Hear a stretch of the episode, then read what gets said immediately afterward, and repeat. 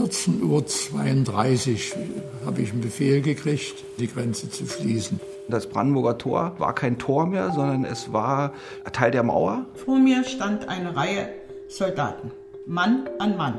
Aber ich habe das Gefühl gehabt, wenn du jetzt nicht kämpfst, und dann habe ich dieses Geschrei losgelassen. Ich will jetzt hier durch.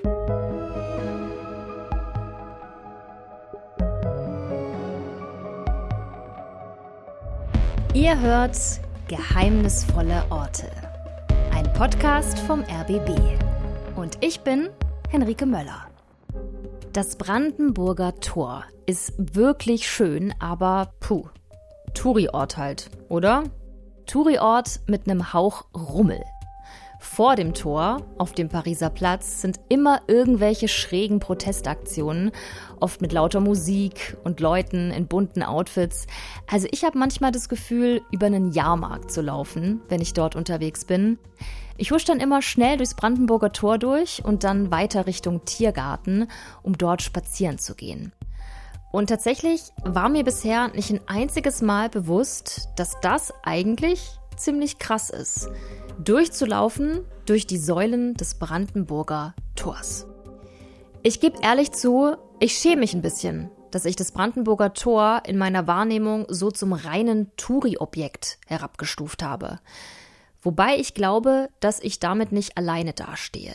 Vielen Leuten, vor allem jüngeren Generationen, ist nicht bewusst, dass das Brandenburger Tor tatsächlich erst seit 1989 wieder das ist, was sein Name vermuten lässt ein Tor. Als Deutschland geteilt war, konnte dort nämlich niemand durchlaufen. Das Brandenburger Tor lag im Staatsgebiet der DDR und wurde von der DDR-Regierung komplett abgeriegelt. Näher als 200 Meter kann man als normaler DDR-Bürger nicht ran. Direkt hinter dem Tor verlief die Mauer. Einmal in ihrem Leben will sie da durchlaufen denkt sich die Ostberlinerin Bärbel Reinke jedes Mal, wenn sie in der Gegend spazieren geht. Als es am 9. November 1989 tatsächlich soweit ist, kann sie es kaum fassen und dreht tatsächlich ein bisschen durch. Ihre ganze Geschichte hören wir später. Wir begleiten heute bei Geheimnisvolle Orte das Brandenburger Tor dabei, wie es erst zum Inbegriff für die Teilung Berlins und Deutschlands wird, nur um dann als Symbol der Wiedervereinigung seine wahre Bedeutung zu finden. Da kommt was. Das spürt Günther Ganzauge. Es ist der 12. August 1961. Vormittag. Günther Ganzauge macht seine übliche Kontrollrunde am Grenzübergang Brandenburger Tor. Er spricht mit den Grenzposten. Keine besonderen Vorkommnisse. Alles ruhig. Trotzdem. Irgendwas hängt da in der Luft. Günther Ganzauge ist Kommandant am Brandenburger Tor. So wird er zumindest im Volksmund genannt. Seine eigentliche Berufsbezeichnung ist ziemlich lang und ziemlich verwirrend, zumindest aus heutiger Sicht. Leiter der Unterabteilung Auslandsinformation in der politischen Verwaltung der Stadtkommandatur Berlin und Leiter des Informationszentrums des NVA am Brandenburger Tor. Ja, also bleiben wir vielleicht besser bei Kommandant. Das trifft es seiner Meinung nach eh am besten. Dann kam ein Rundspruch, dass äh, ich um 18 Uhr im Präsidium zu sein habe. Zur Besprechung bei dem Polizeipräsidenten. So, und da bin ich aber nachmittags schon ins Präsidium. Da waren dann so viele Leitungen und so weiter. Direktverbindungen nach Moskau und zum ZK und was weiß ich nicht alles. Und da war alles klar. Bis 18 Uhr muss Günter Ganzauge noch warten, dann hat er es schwarz auf weiß. Der Polizeipräsident Ostberlins verkündet, heute Nacht wird die Grenze zugemacht. Wann genau, kann er noch nicht sagen. Ganzauge und seine Leute sollen sich bereithalten. Und natürlich kein Wort zu niemandem. Ich war der einzigste Offizier, der wieder raus durfte. Alles andere blieb drinnen wegen Geheimhaltung. Also ich habe meinen Dienst so weitergemacht wie gefordert. Das war auch die Hauptaufgabe. Kein nicht auffälliges an der Grenze weiter so meine Kontrollen gemacht und so weiter, wie sich das gehörte für einen amtierenden Kommandeur. Es wird 22 Uhr, 23 Uhr, schließlich 1 Uhr. Sperrstunde. Für Bars und Restaurants wird es Zeit zu schließen. Jetzt geht's los, denkt Ganzauge. Jetzt passiert es gleich. Dann kam der Rundspruch. Zu der Zeit war das so, die haben im Präsidium auf die Taste gedrückt und alle Posten hingen dran.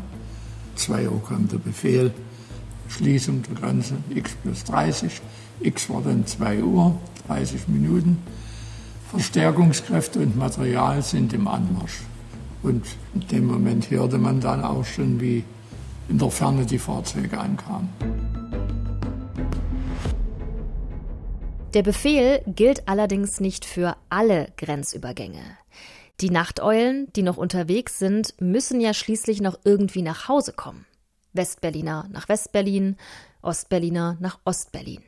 Ein paar wenige Grenzübergänge müssen deshalb zumindest für einen Moment noch offen bleiben, ordnet der Polizeipräsident an. Zu diesen Grenzübergängen gehört auch das Brandenburger Tor. Oh, nun ging natürlich das Problem los. Dieses Sortieren war gar nicht so einfach. Teilweise waren das ja äh, Pärchen, die da zusammen waren, wo man sagen musste, tut uns leid, Sie bleiben hier, Sie sind DDR-Bürger, dürfen nicht mehr und Sie können gehen. Man konnte nicht anders. Also wenn jetzt, äh, wir sind Verlobte, habe ich gesagt, bitte schön, wenn Sie hier bleiben wollen, Sie können gerne hier bleiben, Sie können jeden Tag wieder zurück nach Westberlin. Aber Ihre Verlobte darf im Moment nicht raus. Gibt es keine Möglichkeit. Okay, hier müssen wir, glaube ich, kurz anhalten und sacken lassen, was Günter Ganzauge da gerade beschrieben hat. Da steht am 13. August 1961 um zwei oder drei Uhr nachts ein Paar vor ihm am Grenzübergang Brandenburger Tor. Nennen wir sie der Einfachheit halber Tom und Anna. Tom und Anna sind nicht nur zusammen, sie sind verlobt. Sie kommen gerade von einer Party in Ostberlin und wollen jetzt schlafen gehen.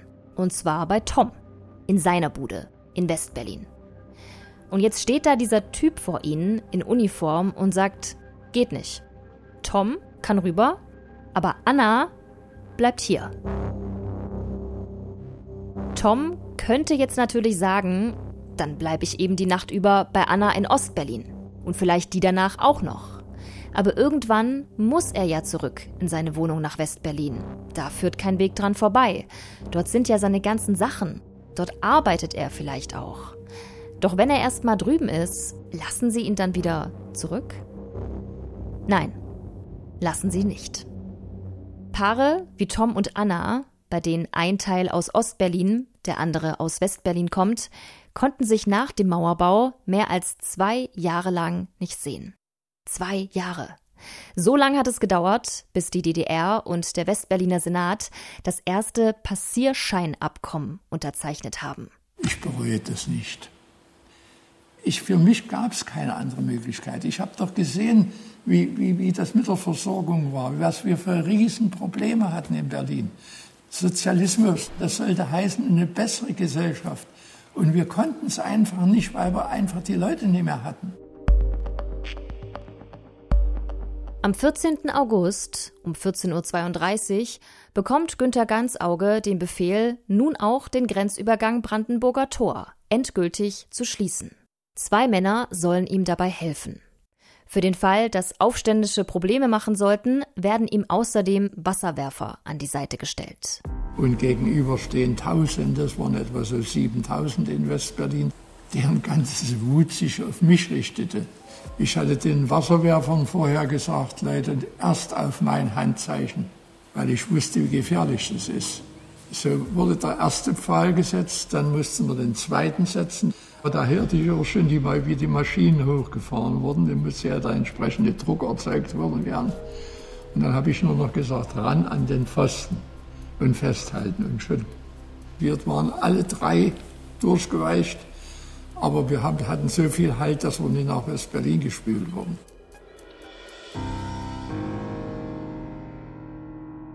Ilko Sascha Kowalczuk wächst in den 70er Jahren in Ost-Berlin auf. Das Brandenburger Tor ist für ihn als Jugendlicher komplett uninteressant. Was will er da? Der Grenzübergang ist zu. Das Tor abgesperrt. Einfach auch deshalb, man konnte das ja nicht anfassen. Man ist als Ost Bürger als Ostberliner nicht weiter als diese 200 Meter oder so, dass es dafür einen Sperrgürtel gab, herangekommen. Man stand dann vor solchen Absperrgittern und vor solchen Betonkübeln, in denen irgendwelche hässlichen Pflanzen waren und konnte also auf das Brandenburger Tor irgendwelche Blicke werfen. Aber ansonsten gab es gar keinen Grund, in diese gottverlassene Gegend äh, hier zu fahren. Hier war ja nichts weiter. Zumindest nichts, von dem der durchschnittliche DDR-Bürger gewusst hätte. Denn so eine leblose Gegend ist das Brandenburger Tor tatsächlich gar nicht.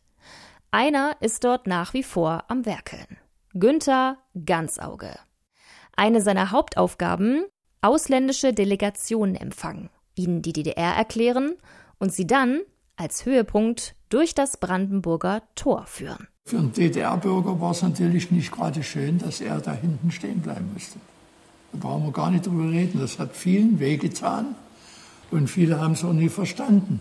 Wir sind auch zu Fuß hier raus und reingegangen und äh, ist oft angesprochen worden, warum dürfen wir nicht da rein? Und wo, wo, eben schlicht und einfach deutlich gemacht wurde, dass es Grenzgebiet ist und nur solche Sonderausnahmen gemacht werden für Ausländer, die äh, Staatsgäste sind und so weiter. Das Brandenburger Tor. Für DDR-Bürger wie Ilko Sascha Kowalczuk verliert es immer weiter an Bedeutung für die DDR-Regierung ganz und gar nicht. Sie versucht, das Brandenburger Tor in der Außendarstellung als Friedenstor zu vermarkten. Ausgerechnet. Es sei nur deshalb geschlossen, so die offizielle Propaganda, um die Staatsgrenze gegen die westliche Aggression abzuschirmen und einen weiteren Krieg zu vermeiden. Man kann vielleicht sagen, dass die Grundsteine für diese Friedenstor-Propaganda bereits in den 50ern gelegt werden, also einige Jahre vor dem Mauerbau. Denn damals zieht die DDR-Regierung einen Stunt ab, ohne den das Brandenburger Tor ein noch unglaubwürdigeres Friedenstor abgegeben hätte, als es das für viele eh schon war. Die DDR verändert klammheimlich die Statue auf dem Brandenburger Tor verschwindet mehr oder weniger bei Nacht und Nebel und kommt zurück mit einer kleinen Veränderung. Man hat nämlich das Eiserne Kreuz, Symbol des preußischen Triumphs, einfach rausgeklöppelt. Ich glaube, es wird Zeit, dass wir uns das Brandenburger Tor mal etwas genauer anschauen. Der Historiker Daniel Schönpflug hat ja gerade schon angefangen, den oberen Abschnitt zu beschreiben. Die Quadriga im Deutschen auch Vierergespann genannt, ein Wagen mit zwei Rädern, der von vier nebeneinander herlaufenden Pferden gezogen wird. Und auf dem Wagen die Siegesgöttin Victoria.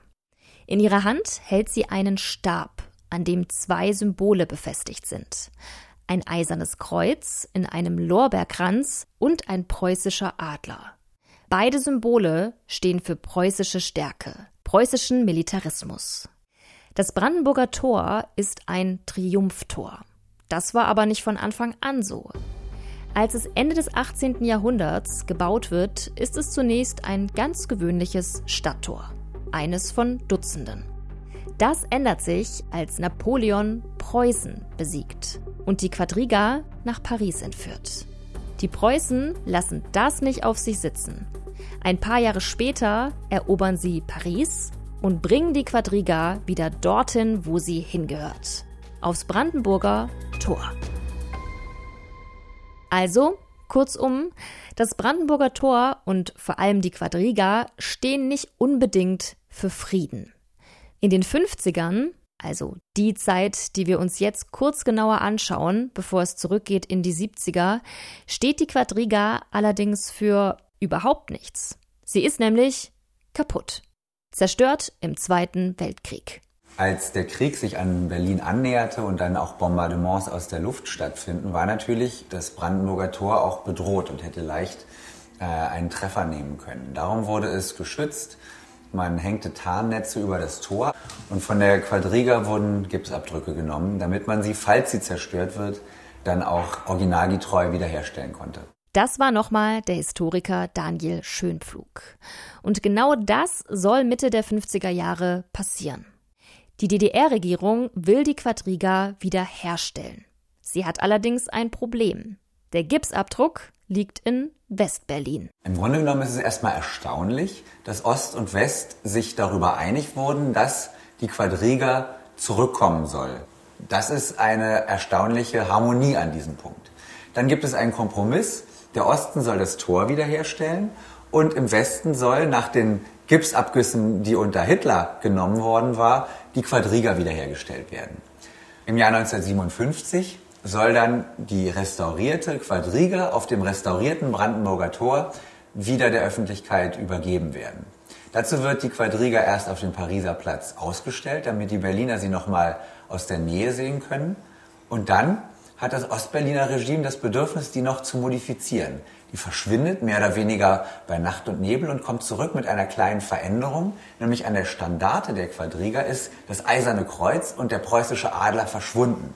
Damit distanziert sich das Regime natürlich von diesem preußischen militaristischen Erbe und hat, wenn man so will, eine kleine Fußnote an dieses Denkmal gesetzt. Ja, und das war's dann auch mit der kurzen Harmonie zwischen Ost und West.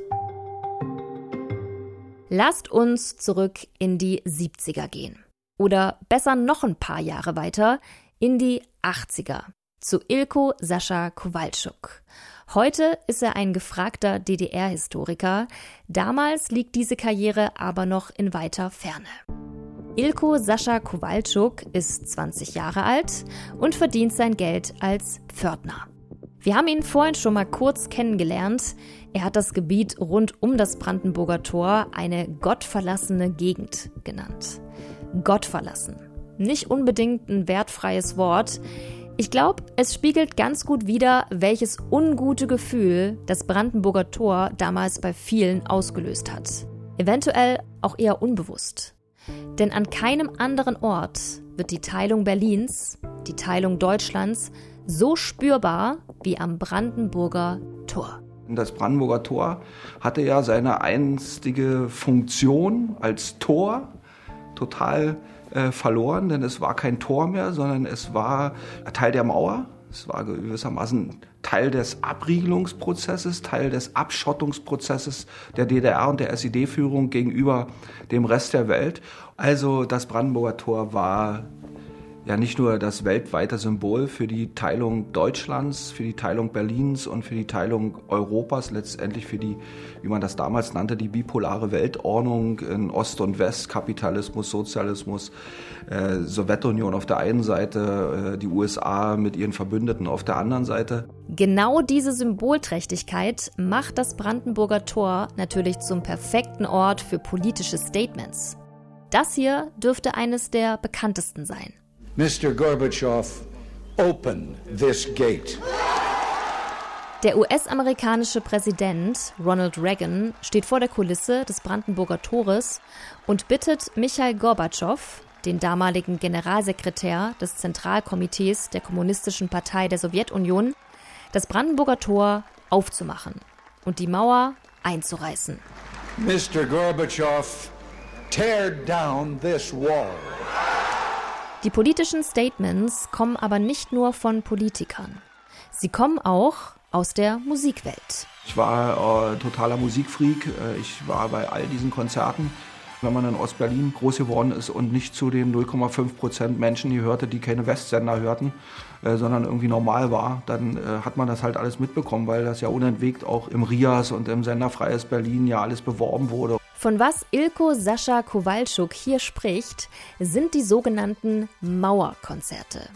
Ins Leben gerufen wurden sie von der britischen Band Barclay James Harvest. Im August 1980 karrt die Band hunderte Reisebusse voller Fans nach Berlin vor den Reichstag, um dort ein gigantisches Gratiskonzert zu spielen vor 175.000 Menschen. Und nicht nur Westberliner hören zu, auch auf der Ostseite rund um das Brandenburger Tor versammeln sich viele Barclay James Harvest Fans, um wenigstens akustisch etwas vom Konzert mitzubekommen. Der Ostberliner Volkspolizei gefällt das gar nicht. Sie sperrt die Straßen zwischen Brandenburger Tor und Reichstag ab. Ein paar Jugendliche durchbrechen die Absperrung. Es kommt zu Verhaftungen. Westmedien berichten. Für die Band ist das ziemlich gute PR. In den Jahren danach finden Barclay James Harvest viele Nachmacher. Von Pink Floyd bis Michael Jackson.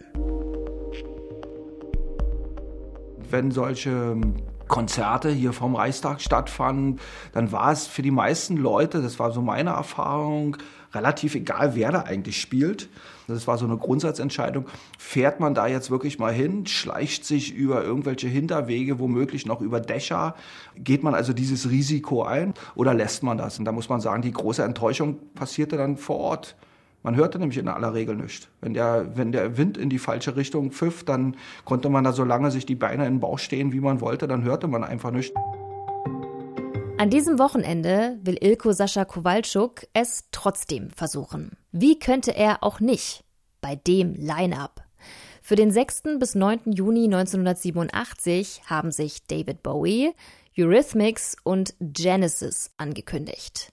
Nur wenige Meter von der Mauer entfernt, am Platz der Republik, werden sie ein mehrtägiges Festival spielen. Das kann sich Ilko Sascha Kowalczuk nicht entgehen lassen. David Bowie, der ja in den 70er Jahren, Ende der 70er Jahre in Westberlin gelebt hatte, der ja auch ein Lied äh, über Berlin und ein Lied über die Mauer gemacht hat, der also eine besondere Beziehung auch zu der Stadt hatte und der äh, einer derjenigen war, der also vor dem Reichstag stand, seine Musik äh, fiedelte.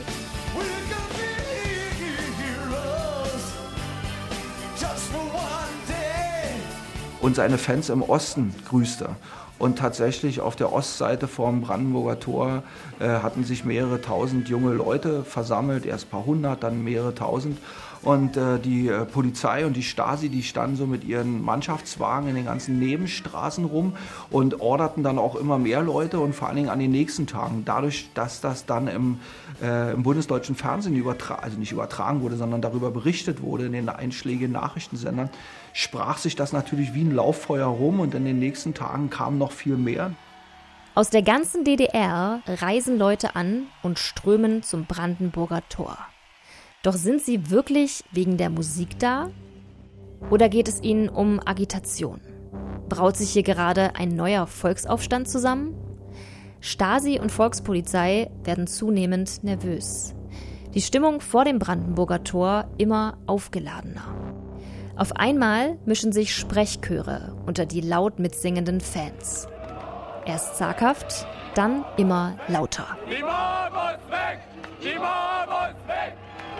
Und die sind äh, unter den Augen der Westkameras von den einschlägigen Nachrichtensendern von ARD und ZDF, aber auch von amerikanischen und britischen und französischen äh, Fernsehteams praktisch sehenden Auges von der Stasi und der Polizei sind die jungen Leute da verhaftet worden, verprügelt worden, mit Elektroschockern äh, äh attraktiert worden.